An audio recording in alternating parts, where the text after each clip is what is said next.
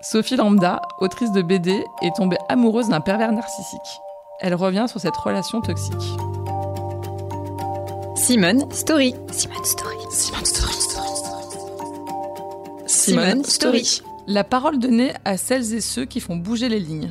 C'est des gens assez brillants, assez euh, chatoyants comme ça. Euh, Tout le monde euh, les invite en soirée, on aime bien quand ils sont là, ils sont divertissants, ils sont drôles. Dès qu'on rentre dans une, euh, dans une relation plus intime avec eux, on commence à se rendre compte de certaines choses. C'est une histoire qui a commencé euh, très, euh, très vite, on est tombé fou amoureux en 48 heures. C'était le, bonheur pendant trois, trois mois. C'était une espèce d'osmose qui fait qu'on se sent drogué de bonheur. J'étais très flattée, souvent dans, ce que j'étais, dans ce que je faisais. Euh, j'étais voilà, un peu sur un piédestal et euh, j'étais euh, la meilleure personne de la Terre. La relation a commencé à décliner quand j'ai commencé à remarquer des incohérences dans son discours, des reproches de choses que je ne faisais pas.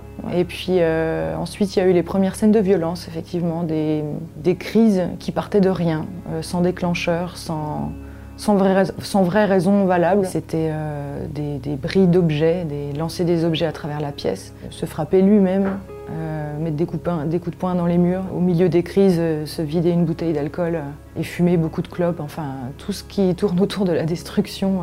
en, très- en un laps de temps très court, en fait, on arrivait à une espèce de, de climax comme ça de, de destruction et, et de violence. Donc quand c'est comme ça, on reste dans un coin et on attend que ça passe.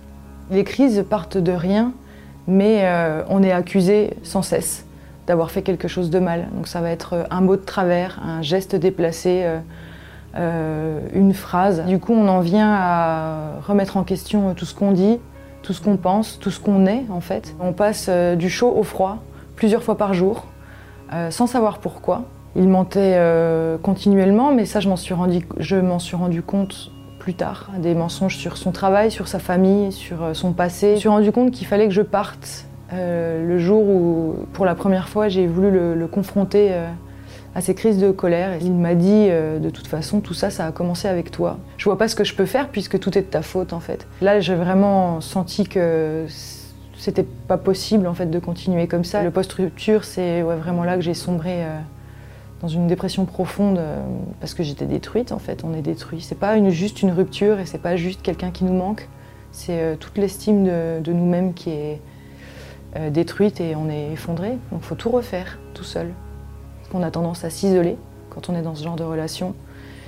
Et les proches essayent de nous prévenir avec leurs mots, avec beaucoup de pudeur. Mais quand plusieurs de nos proches commencent à s'inquiéter, c'est qu'il y a une raison, je pense. Euh, et ça, il faut, ça, il faut l'écouter. Moi, je l'ai ignoré, mais je pense qu'il faut l'écouter, ouais. C'était tellement difficile comme histoire que je me suis dit, ce serait bien que ça serve pas à rien, tout ça.